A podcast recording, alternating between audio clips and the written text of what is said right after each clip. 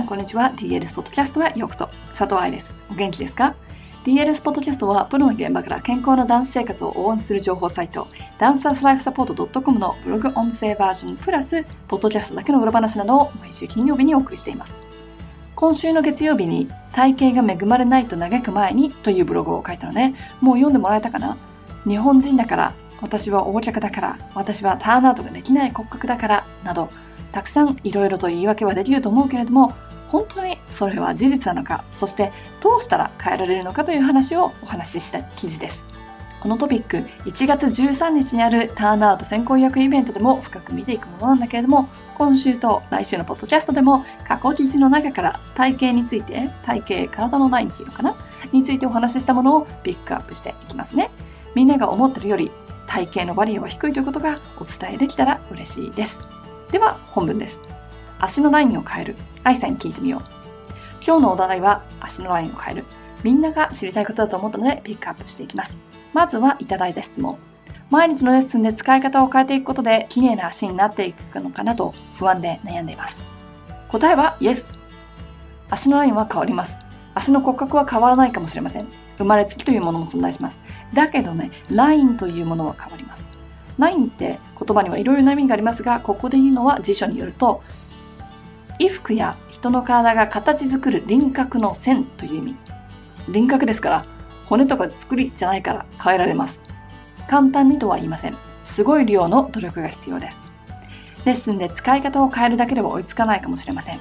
毎日の生活で意識しなければいけないものもあります。だからみんなギブアップします。私、英語を喋れます。もちろん海外に住んでて自分のビジネスをいくつか経営しているので喋れなければ困りますよね。でもみんなだって英語を習ってます。学校で。週に一度じゃないでしょう。もしかしたら毎日英語の授業がある学校もあるかも。だけど学校の授業で英語を習っていても喋れるようになる人は少ないですよね。文法とかわかるかもしれないし、時間をかけたら文章が読めるかもしれないけど。これがレッスンです。レッスンで体を変えること、それは学校で英語の授業を受けるようなもの。私のように海外で喋らないと誰も理解してくれないというある意味瀬戸際のところで24時間練習をすればできるようになるのです。もちろん私の英語が完璧なわけではなく、アクセントが変なところもあれば、文法が間違っているところもあります。だけど使えます。これ大事。努力をする才能という記事でも努力の大切さをお話ししましたし、正しい努力のベクトルの話もしました。この質問の場合、まず最初に正しい知識が必要です。足のライン綺麗にならないかなと思ってレッスンしててもなりませんから。ラインが綺麗ってすごく曖昧でしょ？なのでこの意味をまずはしっかりと理解してください。足関節、膝関節など関節が伸びきらないことなのか、そしてその理由は動いていると膝が曲がっちゃうのか、まっすぐにしようとしてもできないのか。大腿骨、すねの骨のように骨の部分の形なのか、その場合、どの筋肉を鍛えることで足の輪郭を良くすることができるのか。日常生活ではどのようなエリアに気をつけるべきか。靴立ち方座り方レッスンではどのように使うべきか。単純の出し方、軸足、トーシューズの形まで。それらを知ること、それが最初の一歩です。そしてそれができたら、自分を信じて正しい方向へ努力するんです。努力してますではなく、努力します。私も頑張っているつもりでしたという記事でその違いを説明したよね。復習しておいてください。他の人には笑われるかもしれません。先生には不可能よと言われるかもしれません。お母さんには遺伝だからなんて言われるかもしれません。ほっときなさい。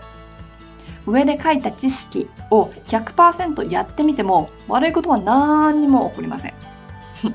姿勢が良くなり関節に負担をかけなくなるので将来の怪我が減り足の正しい使い方ができるのでテクニックが向上し自分に対して厳しくできたので次にチャレンジが来ても這い上がれるだけの精神力が鍛えられます。ね。何も失うものはないでしょ。本当に努力した人はその価値を知ってます。私はみんなが変われることを知ってます。信じてますじゃなくて知ってます。いかがでしたか？この記事は2016年に書いたものなんだけど毎年卒業生を見ていてそしてセミナーに参加している子たちを見ていて本当に思います。体は変わる。でも変わるためには知識が必要で、その知識から今自分が何ができるかを計算する。で、何ができるかが分かったら、ただそれを努力し続ける。この3ステップ。ご存知のように私は今、手術後のリカバリー中です。普段何も考えなくても簡単にできること、例えば朝起きた後にする背伸びとかくしゃみとかガタガタ道を走る車の中とか、そういったものができない生活を送ってます。でもみんなの体はちゃんと動くんだから、そしてその中で自分にとってプラスになる記事にも書いてあるけれども、やっても無駄にならない努力をすべきだと思うし、逆に自分の健康を害して行うこと、無理なダイエットとか意味のないストレッチとかで後で絶対に自分にマイナスになるもの怪我につながるものは避けるべきだと思う。だってね結局健康じゃないと踊れないんだから。自分でできること自分ができること。自分が持ってるものに毎日感謝して生活していければいいですよね。ということで今日のポッドキャストはここまで。また来週お会いしましょう。ハッピーダンシング佐藤愛でした。